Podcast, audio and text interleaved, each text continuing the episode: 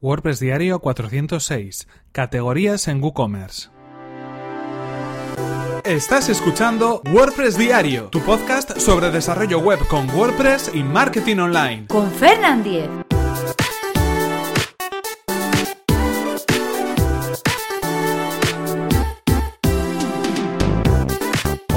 ¿Qué tal? Hoy es lunes 12 de febrero de 2018 y comenzamos con un nuevo episodio de WordPress Diario donde vamos a hablar acerca de las categorías en WooCommerce. Le vamos a dedicar un episodio especial porque es uno de los elementos más importantes tanto de cara a nuestros usuarios como de cara a los buscadores. En este caso, cuando hablamos de categorías en WooCommerce, estamos hablando concretamente de ese tipo de clasificación que vamos a dar a los productos que nosotros creemos en nuestra tienda online creada con WooCommerce. Ya sabéis, el sistema sistema para crear tiendas online con, WordPress. En este caso, eh, la diferenciación principal va a tener que ver, en primer lugar, eh, sobre todo en la categorización o en las categorías que los usuarios van a tender a buscar en, nuestro, en nuestra tienda online, en nuestro e-commerce. Es decir, cuando nosotros elijamos en un primer momento las categorías por las cuales vamos a distinguir a los diferentes productos, debemos tener en cuenta cuál va a ser los criterios de búsqueda o la mejor forma de dividir cada uno de los elementos o cada uno de los productos que tenemos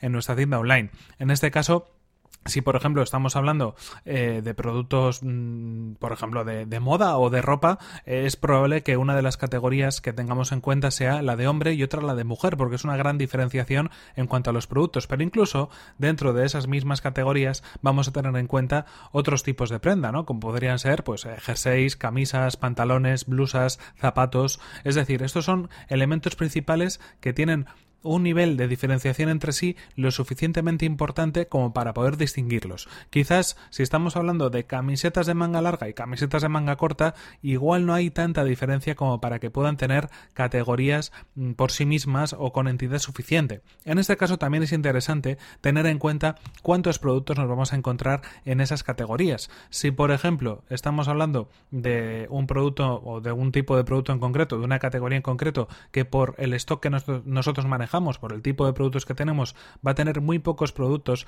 y el resto de categorías sí que va a tener esos productos. Igual es interesante de cara al usuario no eh, crear una categoría diferente porque cuando entre en esa categoría va a haber muy pocas unidades, muy pocos productos diferentes y eso puede dar una sensación un poco contraproducente para la persona que lo visite, ¿no? Si, si entra directamente en esa categoría y ve que hay muy, muy poco contenido, muy pocos productos. En ese caso igual es mejor establecer un criterio si es que tenemos muchos productos en otras categorías que sea un poco más uniforme, ¿no? Que de alguna manera nos podamos encontrar el mismo número de productos aproximadamente en cada una de las categorías. Por otro lado, en cuanto a la diferenciación hemos hablado de que tiene que ver mucho con lo que tenemos en mente, con la clasificación de esos productos y por lo que estamos buscando o lo que queremos clasificar dentro de una tienda online de cara a los usuarios. Pero también hay que tener en cuenta que las categorías son uno de los elementos que mejor van a posicionar en nuestro nuestro e-commerce y que además deberían, deberíamos potenciar a la hora de posicionarlo. Cuando nosotros podamos posicionar una categoría en concreto, vamos a tener un criterio de búsqueda muy, muy interesante y muy importante en nuestro sitio web.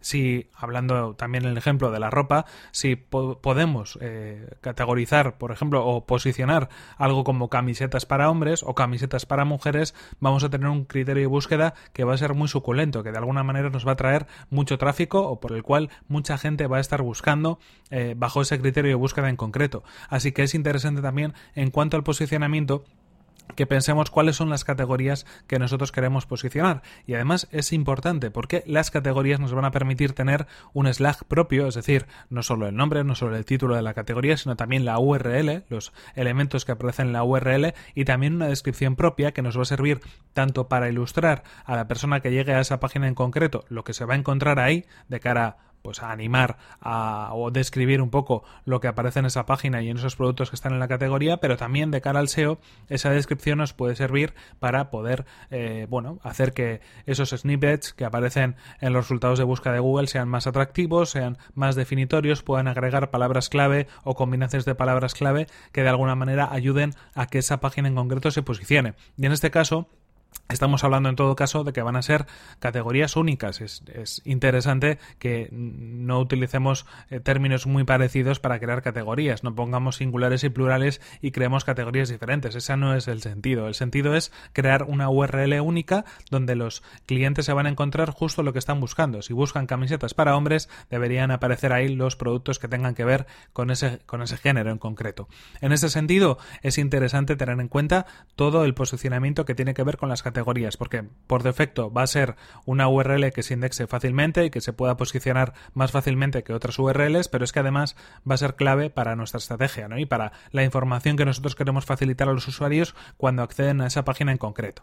En este caso, lo que nosotros añadamos en una categoría en concreto va a depender un poco de lo que queramos mostrar. En este caso, WooCommerce nos permite decidir qué tipo de contenido podemos mostrar en cada una de las categorías. Podemos hacer que aparezcan subcategorías, es decir, que si tenemos una categoría padre puedan aparecer categorías hijas en ese sentido, donde alguien entre y se encuentre más categorías. También podemos hacer que aparezcan, por ejemplo, productos. En este caso, directamente aparecerían todos los productos que estén pendientes de esa o que cuelguen de esa categoría en concreto. E incluso podemos hacer una mezcla que aparezcan las eh, subcategorías y también los productos.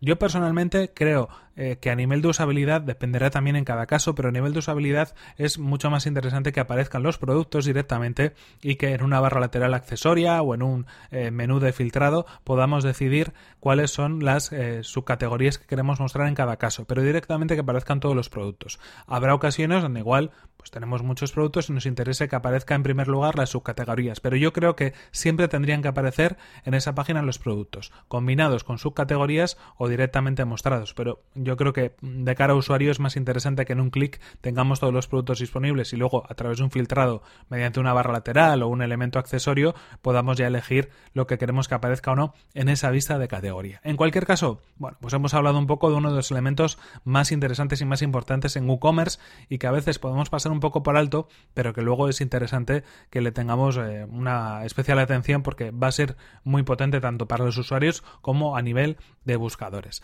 En cualquier caso, aquí terminamos este episodio de hoy, aquí terminamos este episodio número 406, 406 que podéis encontrar en fernan.com.es barra 406 y en cualquier caso, si queréis también enviarme vuestras consultas, preguntas, sugerencias sobre WooCommerce o sobre cualquier otro tema relacionado con WordPress, ya sabéis que podéis escribirme a fernan.fernan.com.es o a mi cuenta de Twitter que es arroba fernan. Muchas gracias por vuestras valoraciones de 5 estrellas en iTunes y por también compartir estos episodios eh, con el resto de vuestros contactos en redes sociales. Nos vemos en el siguiente episodio que será mañana mismo, así que hasta la próxima.